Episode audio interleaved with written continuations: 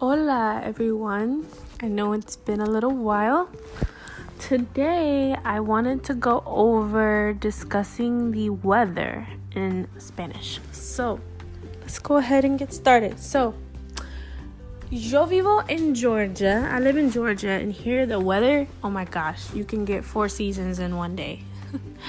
so, I was thinking maybe I should do a podcast or do an episode about describing the weather and talking about the weather, since that's also um, a topic of conversation or a conversation starter in many cases. So, first off, let's go and start with our essential question.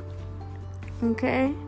The essential question would be ¿Qué tiempo hace hoy? Which means, what's the weather today? Okay. ¿Qué tiempo hace hoy? Okay, one more time. ¿Qué tiempo hace hoy? And then to say it faster, it would just be ¿Qué tiempo hace hoy? Okay? So, ¿Qué tiempo hace hoy means what's the weather like today? So, here are a few responses, okay? But you know what? Let me back up a little bit since we're talking about the weather, let's go ahead and separate it by the seasons.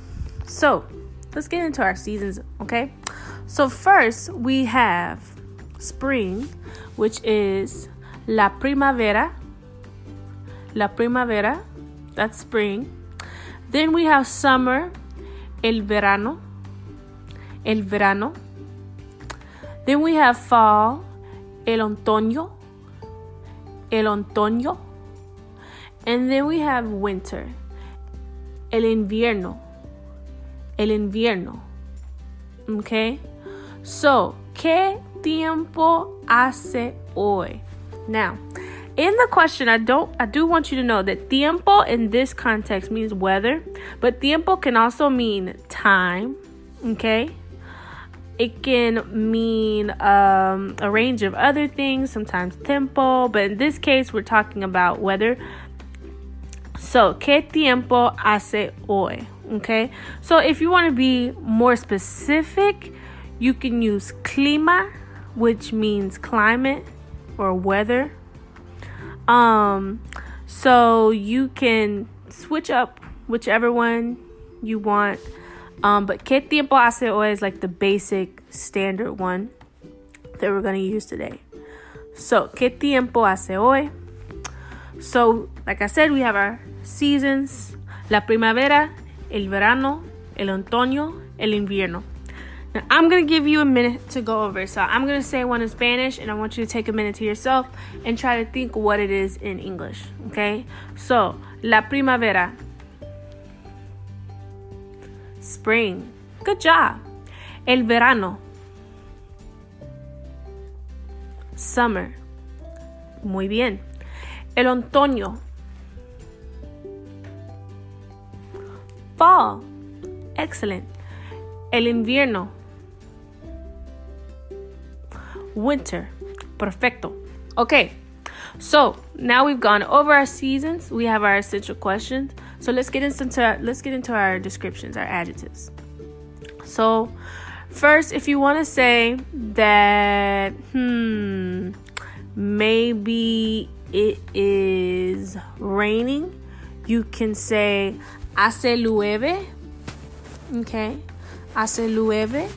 Or you can say está lloviendo. Okay, so hace llueve or hace llueve, hace llueve. Um, that's the more the maybe beginner basic, hace llueve. But natives mostly say está lloviendo. Okay, so it's just a preference of whichever one you pers- you prefer to say. Okay.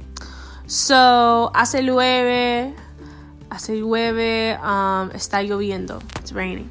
You could say hace calor, okay? Hace calor means it is hot, okay? You can say hace frío, which means it's cold, but it's if it's not really cold, you could just say hace fresco, which means it's chilly or cool, okay? So we have hace calor, hace frío, hace fresco.